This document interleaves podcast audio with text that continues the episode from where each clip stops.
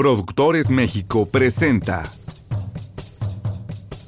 Hola, porque los hijos no vienen con instructivo. Bienvenidos a este tu espacio.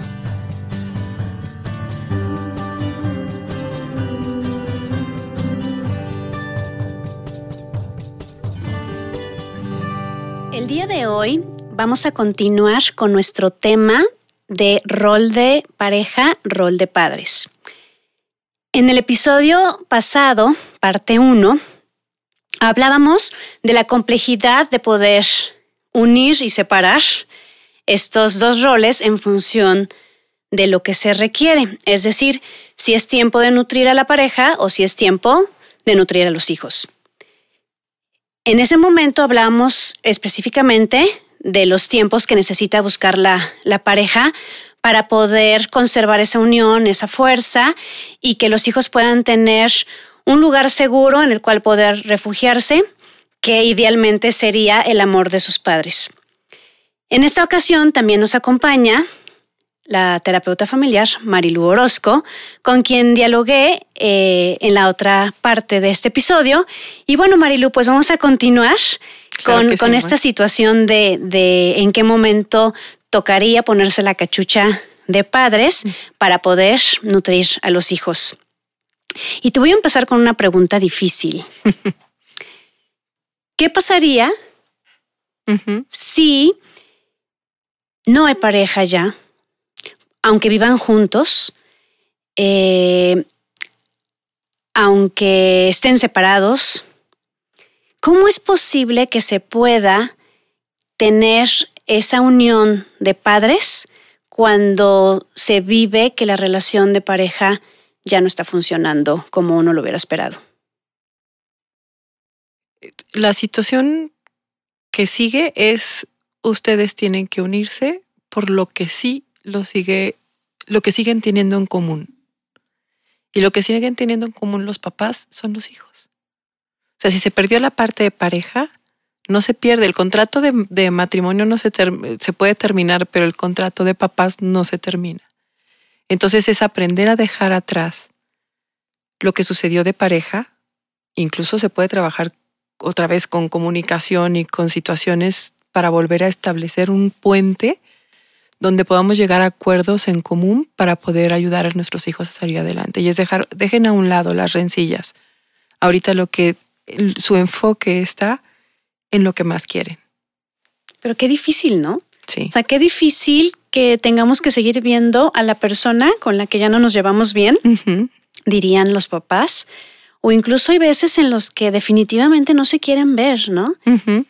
Eh, creo que esto existe por la creencia de que cuando no, no funciona el tema de, pareja, hay que terminar enojados, ¿no? Hay que terminar con venganza eh, hay que terminar peleando eh, pues cosas materiales. Luchas de poder. ¿Mandé? Eternas luchas de Eternas luchas de poder, porque sería como muy extraño que la pareja terminara y se siguieran hablando, ¿no? De pronto conocemos a, varias parejas que así funcionan y las personas alrededor dicen, qué raro, o sea, qué raro porque van a los eventos de los hijos juntos, se sientan juntos, o, hay veces donde incluso ambos llegan con sus parejas y hasta las parejas, hola, ¿cómo estás? A mí me tocó ver así en, el consultorio, sí. que estaba la, la mamá y primero pasó con el primer esposo para ver un asunto de un hijo y luego pasó con el segundo esposo, pero los dos se saludaron. Hola, ¿cómo estás? Digo, no van a ser los grandes amigos. Pero te menciono esto porque es algo extraño. O sea, es algo que para la sociedad es raro, porque no tendría que ser así. Las parejas tendrían que terminar en pleito, en odio y en venganza. ¿No? Y creo que este pensamiento lo que hace es que las personas se queden sin lo bonito de la historia, incluso cuando existen hijos, pues sin lo bonito de los hijos, ¿no? Claro. Hay, una pareja que, que, se acaba de separar y ya con los hijos grandes hicimos una, una terapia familiar y entonces le decía yo a los hijos, eh, ¿qué es lo que ustedes valoran de su papá? ¿Qué es lo que valoran de su mamá? Y empezaron a, hablar, ¿no? Y entonces les decía, bueno, pues sus papás han tomado la decisión de, de separarse y yo les quiero hacer una pregunta. ¿Habrá valido la pena que ellos se hayan conocido? Imagínate, Marilo. porque la respuesta fue, es que nosotros nacimos. Y entonces habrá valido la pena que se hayan conocido. Y decían los tres, claro. Y gracias por todo lo que hicieron, por soportarse, por pelearse, por reconciliarse y por no abandonar su misión con nosotros. Claro. Fíjate qué lindo. Sí, a final de cuentas es brincar una historia frustrada por una historia de, de esperanza con los hijos, ¿no? Eh, creo que cuando haces una pregunta con la pareja, cuando ya se separaron, de qué es lo que cambiarías, muchos dicen todo, pero no quisiera tener otros hijos de los que tengo. Y, y no veo, y yo veo también algo que me parece muy importante mencionar, que incluso aunque estén separados, los papás participan. Los papás, eh, o sea, es no nada más la mamá con el hijo, sino es papá llega, quiere hacer acuerdos, quiere entenderlo. Ahí mismo en la terapia de repente hay conflictos a solucionar, cómo comunicarse. Pero cuando llega el punto de esto es el bienestar de mi hijo, ninguno de los dos saca las manos de- del fuego. O sea, realmente ves cómo se comprometen. Y yo creo que esto tal vez lo vemos nosotros bastante en el consultorio por la manera que tenemos de pensar, ¿no? De que las personas más importantes para los hijos son sus padres, Sí. ¿no? Y que se vale construir una nueva forma de relación. ¿no? Donde eh, también de pronto, pues por una cuestión yo creo que cultural o de tradición, pues es más sencillo que los padres se alejen de la vida de sus hijos. Sin darse cuenta de que se están quitando a ellos mismos la gran posibilidad de ver lo que sucede con la sangre de su sangre, ¿no? Eh, finalmente son personas que vienen de ellos y, y pues así se usa, ¿no? O sea, hay una separación, hay un divorcio, el papá se va y, y la realidad es que cuando platicamos con, con estos hombres en, en sesión, pues nos damos cuenta de que está a veces el gusanito, ¿no? De, Claro. ¿y qué estará pasando con mi hijo? ¿Qué estará pasando con mi hija? Y muchos de, de decir que, que les duele no estar cerca, pero, pero que así tenía que ser porque pues así les enseñaron, ¿no? Sí, de hecho, mucho dolor. Y, y hay veces que están separados y la versión de afuera, no- de cualquier persona que esté afuera, es papá, el, el papá se divorciaron y el papá ya no está. Cuando el papá habla de las emociones que tiene, de cómo se siente mm, como aislado o nada más como proveedor o como, como de segunda categoría dentro de, del- de la lucha de poder parental, como mamá siempre lleva el primer lugar y papá se queda abajo. Hay dolor, lo que pasa es que no, creo que no hay, no hay a veces las palabras para expresarlo. Y muchas veces se alejan porque no saben cómo acercarse, simplemente. Sí. ¿no? Entonces, si nosotras intentamos, y eso lo hemos visto muchas veces, siempre es como papá, hay, tiene que venir papá, hay que, que participar papá. Y mamá también, por supuesto, o sea, con igual importancia, ¿no? Sí, es justo la intención como de, de este podcast, ¿no? De poderles mostrar diferentes formas de, de educar a los hijos, diferentes formas de ser familia, diferentes formas de comunicarse, pero que todas estas formas abonen a la nutrición de todos los miembros de la familia Claro. y, a, y a que se cumpla como el objetivo que es pues que las personas puedan eh, irse desarrollando acompañados por los seres que aman, ¿no? Entonces, por eso quise empezar con, con esta situación que cada vez se da más, esta situación donde eh, los padres no saben separarse y no saben divorciarse sin poner a los hijos en medio, no saben cómo, cómo poder comunicarse cuando no se quieren ver. Digo, ahora gracias a Dios existe el WhatsApp, ¿no? Entonces, Sí. pues bueno, hay, hay muchas parejas que se están comunicando por ahí que no quieren escuchar su voz y es válido, ¿no? Es válido que no escuchen. Eh, entonces se comunican por texto. Claro, se ponen, se comunican por texto o incluso, pues a veces les enseñamos hasta cómo hablar por teléfono, o sea, qué, cuáles son las cosas que se tienen que decir, teniendo la mira de que, de que la relación va a ser en función de los hijos. ¿no? No de la pareja. Por eso hacemos tanto énfasis en separemos, ¿no? O sea, si ahorita vamos a hablar es porque vamos a hablar de los hijos. Lo que haya sucedido entre nosotros, pues vamos a necesitar la suficiente madurez Claro. para no traerlo a la mesa, porque el tema son los hijos, a diferencia de- del capítulo anterior donde era, no se va a hablar de los hijos, se va a hablar de, De la pareja. pareja, ¿no? Entonces, em, pues vamos dándole herramientas a, a- a los papás. Vamos a empezar con los papás que, que están distanciados en su relación, con los papás que ya están separados, los papás que están divorciados, para ver de qué forma como muy concreta ellos podrían comunicarse y relacionarse con los hijos. Creo que primero es ponte en el lugar de tu hijo. Yo soy la mitad de mi mamá y la mitad de mi papá. Si tú me, si yo te veo enojado y hablando mal de mi mamá o viceversa, a ti te veo enojada y hablando mal de mi papá, estás hablando también de una mitad de mí. En ninguna de las dos gano, en las dos salgo herido. Entonces, si, si tú como papá te puedes, te puedes poner en el, en el otro lado como hijo, ¿cómo, ¿cómo nos está viendo? ¿Cuál es la comunicación que mi hijo recibe de mí todos los días? ¿Qué es lo primero que le digo? ¿Para qué le hablo? ¿Cuáles son los encargos? Si le mando mensajes, desde dile a tu papá o dile a tu mamá, eh, ¿cómo? Imagínate que tú eres tu hijo y estás escuchándote a ti y te estás viendo también. Y muchas veces cuando haces ese ejercicio, y ese ejercicio aparte es válido en todas las circunstancias, ¿eh? es visualízate a ti misma y a ti mismo hablándole a tu hijo el día de ayer todas las comunicaciones que tuviste con él, ¿para qué fueron? Claro.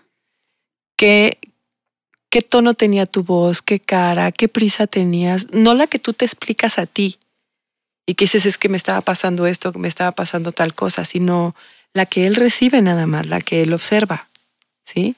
Entonces primero es ponte en el lugar de tu hijo y ponte en el lugar de sentirte dividido y que cualquier cosa que tú decidas para un lado o para otro, pues vas a perder como hijo. Si yo tengo esa empatía, me puedo acercar más a ti como hijo pensando en ti.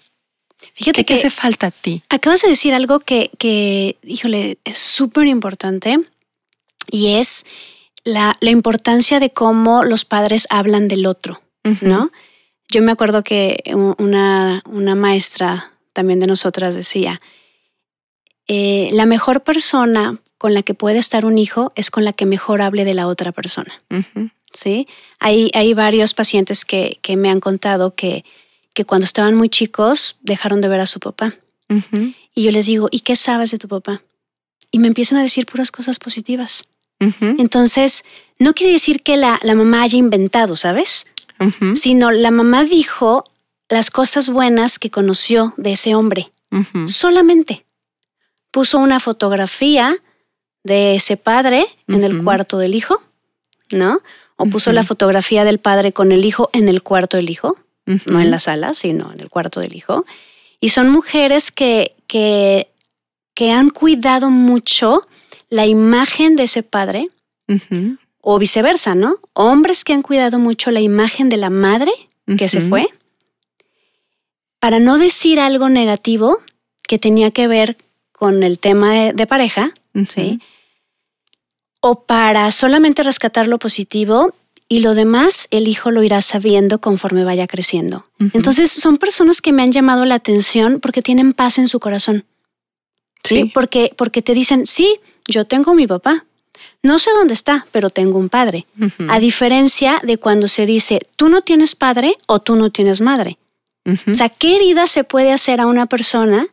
¿O qué, qué hueco se le puede dejar a una persona cuando dicen no tienes padre o no tienes te madre? falta algo que todo mundo tiene, ¿no? Y aparte porque lo tienes. O sea, una cosa es que no lo conozcas o no esté, pero, pero hay, pues porque hubo un espermatozoide o un óvulo, así, Claro. así lo voy a reducir. De, de algún lado vino con la carga genética correspondiente, incluso pues probablemente me parezca esa persona. Sí, de, de la manera como tú me platicas en, en este ejemplo de la foto, ¿no? Con, eh, hablando de un papá, por ejemplo, trabajador, un papá valiente, un papá eh, amoroso con su hijo, sobre todo esa parte, ¿no? De cómo te quería o cómo, en el caso de la ausencia, ¿no?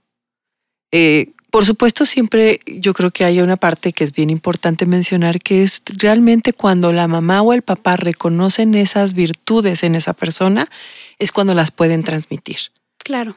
Si lo quieren inventar, no, No funciona. no tiene ese efecto. O sea, es realmente esa cualidad que podemos desarrollar si no la tenemos, de buscar en el otro cosas positivas y virtudes.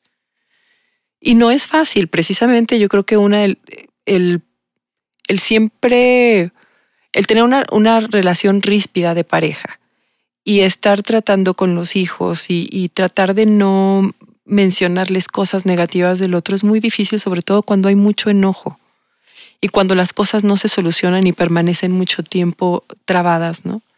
Entonces, en la terapia es los, eh, un proceso terapéutico puede ayudar a ir como, como desenganchando esa parte, ¿no? Porque también puedes ver que solos no pueden a veces, ¿no? O sea, es así como, de verdad me han dicho, es que no puedo, te lo juro que llego y digo, no le voy a decir nada negativo y en Mm. cuanto abrí la boca o en cuanto me dijo algo, se me salió y dije, ya lo dije. Sí, como O dices, hasta el gesto, ¿no? efectivamente, digo, no, no vamos a ponernos muy fantasiosas. O sea, es real que es difícil, es real, pero también es real que se puede. O sea, es real que, que, si, que si tanto papá como mamá qui- quieren regalarle a sus hijos una buena imagen de ambos. ¿no? Pues existe la posibilidad de poder hablar con alguien de todo lo que traigo cargando con respecto a la otra persona y poderlo desahogar Claro. con un adulto profesional que me va a escuchar y me va a retroalimentar para que entonces eso no salga así como víboras y serpientes con los hijos, ¿no? Porque como dices, híjole, pues ¿de, de qué lado me pongo?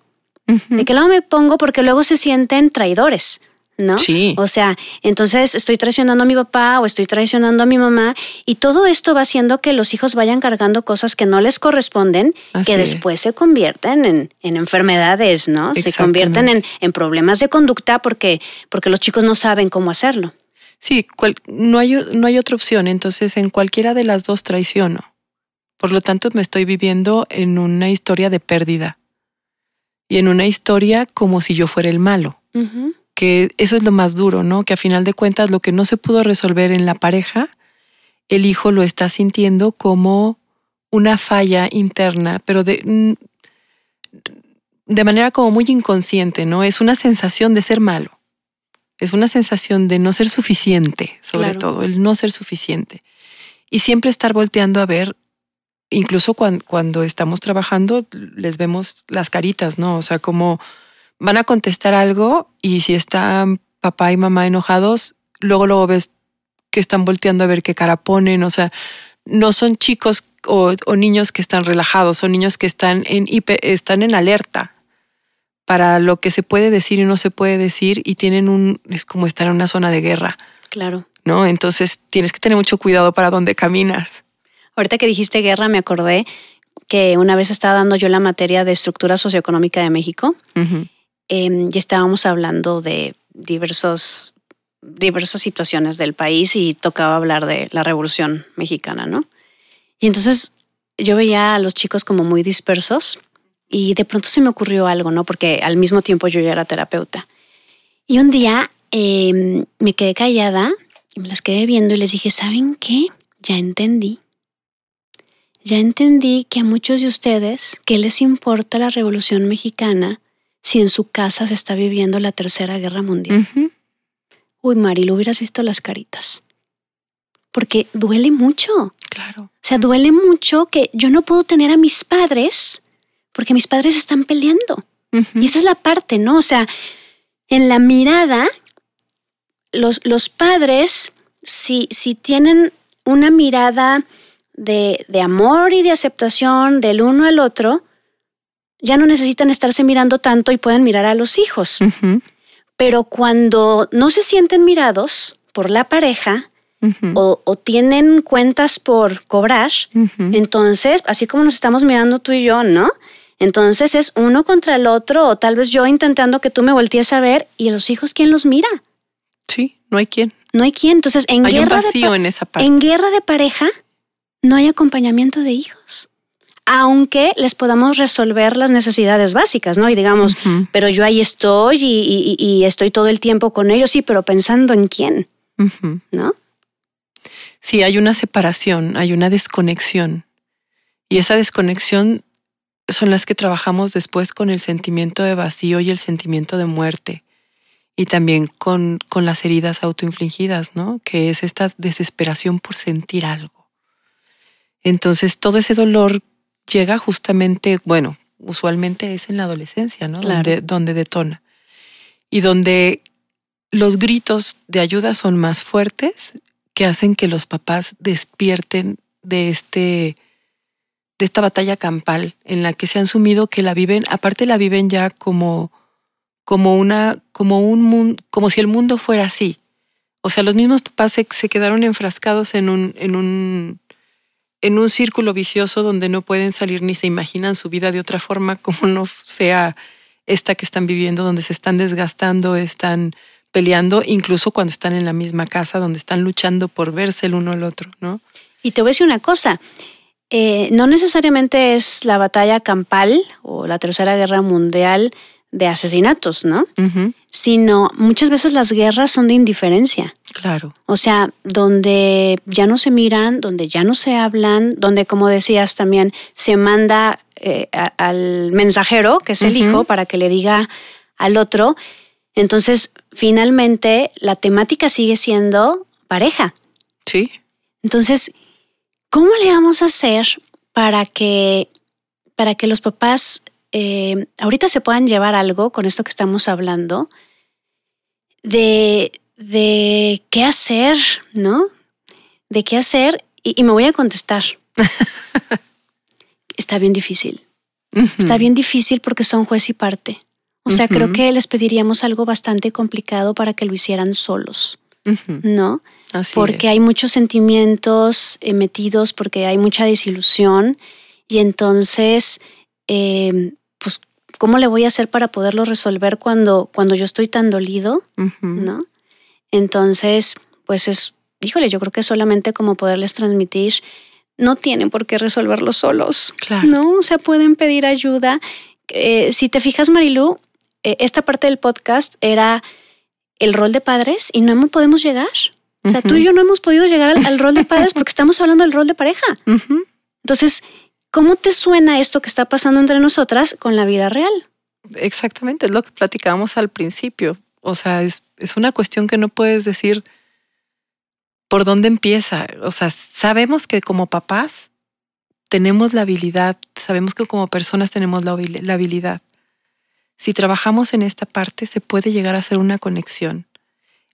Hay que tratar de cómo se va llegando a- en ese punto de desgaste, a que haya una cercanía con los hijos, a que haya un equipo con los hijos.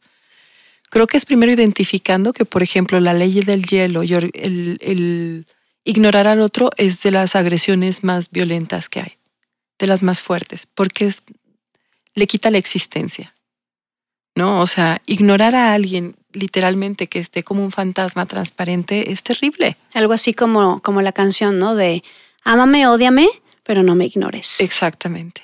Entonces es- es- son como las situaciones que generan más ansiedad, más angustia y el vacío existencial, ¿no? Entonces es expresar cuando estoy enojado, expresar que, que no me estoy yendo ni que estoy ignorando a la persona, pero que en este momento a lo mejor no lo podemos platicar de esta forma, que de, de alguna manera tenemos que lograr encontrar que no perdamos la vista que este tema es nuestro hijo y no nuestra historia. Y es tan fácil que se vaya como lo hemos platicado, o como lo decías ahorita, ¿no? O sea, nos volvemos a regresar a la otra parte porque es muy, muy fácil que se vaya el hilo y otra vez, aunque vengan los dos con mucha disposición, una palabra de la pareja puede activar todo un comportamiento y toda una pauta de, de relación en, un, en cinco minutos. Fíjate que ahorita pensé en otro ejemplo que pongo en las conferencias. Tú decías sobre una casa, yo digo sobre una balsa. Vamos a imaginar que, que, que los hijos están eh, sobre una balsa, yo siempre digo que el lago de Chapala, porque es el que me queda cerca, ¿no? Una balsa que es, es, una balsa simple, ¿no? Que Sí. fuera una tabla muy grande y entonces el hijo va eh, detenido, bueno, va parado sobre eh, esa tabla tan grande y pues tiene un, un buen equilibrio, ¿no? Y entonces esa balsa es sólida y está toda unida. Eh, esa tabla representa a los padres. ¿no? Los padres que están unidos. Y entonces de pronto esa balsa empieza a fracturarse. ¿no? Los padres empiezan a tener problemas, empieza a, a quebrarse hasta que se rompe. Y entonces vamos imaginándonos eh, en esta en la imagen que quiero construir, pues que el hijo queda con los pies separados. Tal cual. Sí, o sea, el pie derecho en un pedazo de la tabla, el pie izquierdo en otro pedazo de la tabla, y entonces ¿qué onda con su equilibrio?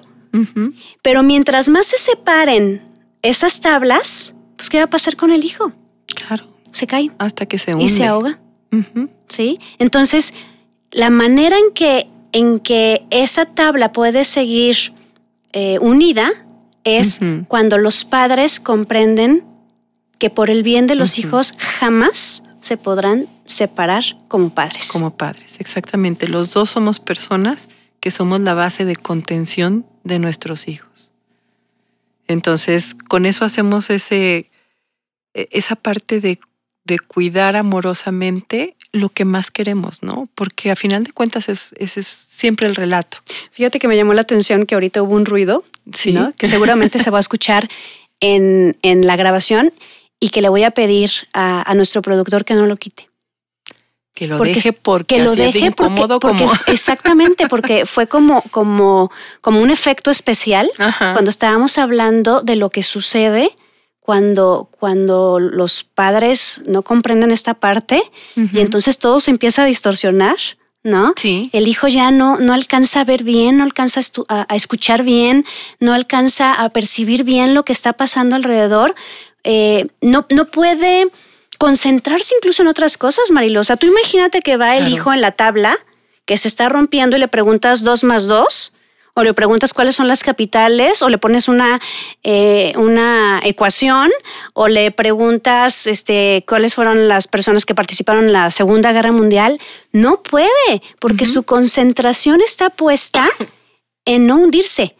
O Claro. en cómo unir a los padres, Marilu, porque entonces si tengo las piernas separadas, tengo que hacer una estrategia para juntar esas piernas y unir a mis padres. Fíjate lo que te estoy diciendo. Lo que hace es que deja mi vida fuera. Claro. Porque la muchas veces es, mm, los papás se dan cuenta a través de las calificaciones, ¿no? O sea, es porque bajaron Claro. el promedio.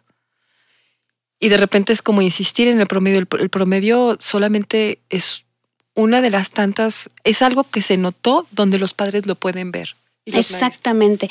Son las señales que tienen que mandar los hijos para decir, hey, no, estoy perdiendo el equilibrio.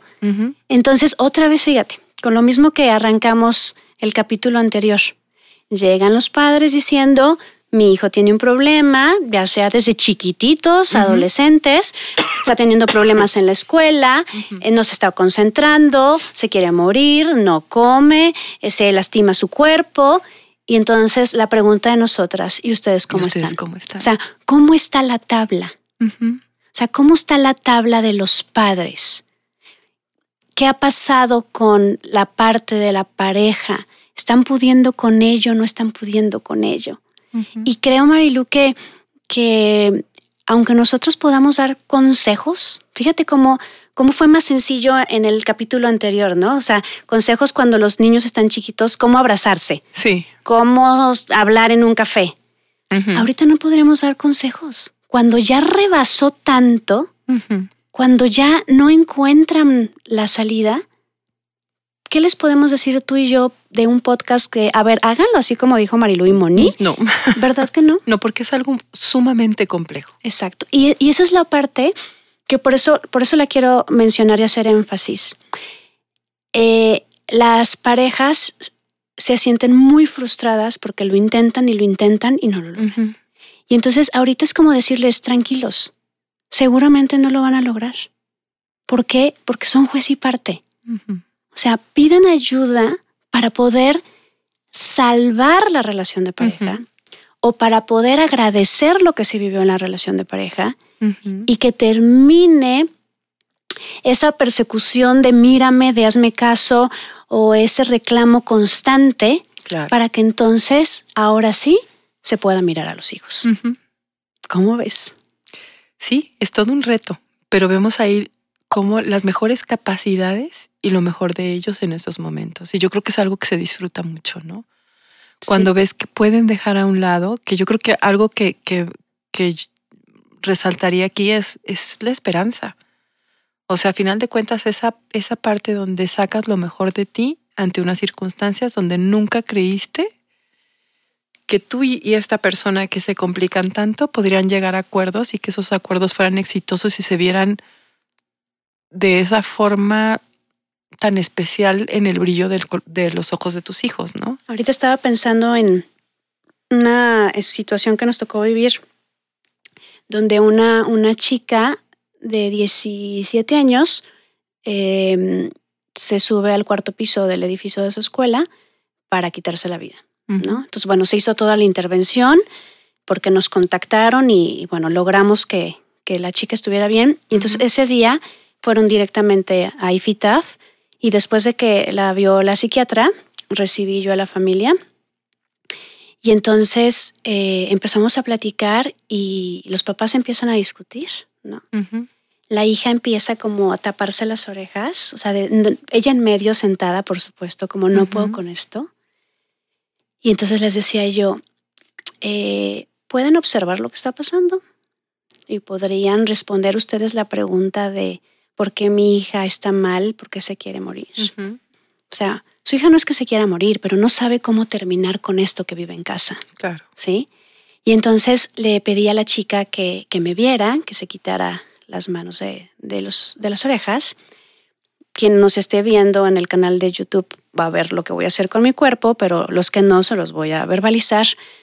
Pero me le quedé viendo y le dije, no te preocupes, ya los trajiste aquí. De ahora en adelante me encargo yo. Yo soy más fuerte que tú yo estoy preparada para hacerlo, yo me voy a encargar de tus papás. Descansa y sé feliz. Claro. O sea, la chica soltó el cuerpo y empezó a llorar y decía, gracias.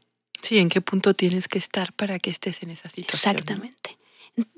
Entonces, eh, la idea es pues que podamos ver esta parte de que no vamos a poder dar ningún consejo, más que que puedan comprender en dónde están atorados. ¿no? Y que sí hay formas donde puedes llegar a comunicarte. O sea, pero es que cada quien, o sea, que cada quien ponga lo mejor de sí y cada, y cada pareja es una receta, ¿no? O cada papá. Que Cada cada, familia. quien y que cada quien tome lo y la suyo. encuentra en sí mismo. Entonces, bueno, papás, pues este, este capítulo fue de reflexión. Creo que incluso aquí pasaron cosas Ajá. como, como pasan en las dinámicas familiares. No se puede avanzar a la parte de ser padres si no se pone en paz la parte de ser pareja. Y la idea de, de este capítulo fue pues que podamos saber en dónde estamos parados, cómo está la tabla en la que se sostienen nuestros hijos y como todo instructivo, pues recuerden que no es suficiente con leerlo, sino con practicarlo día con día y cuando el instructivo no se comprende bien, pedir ayuda. Hasta la próxima.